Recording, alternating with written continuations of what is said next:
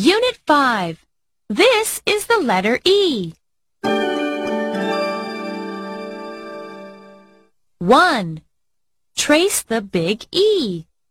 Please count and trace with me. One, two, three, four. E.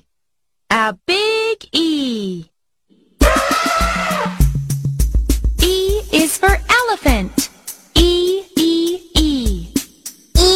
For elephant.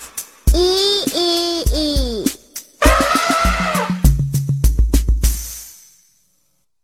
Two. Trace the little e. Please count and trace with me.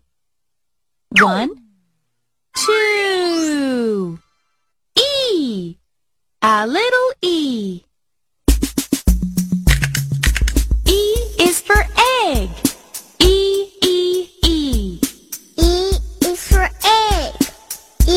E, E.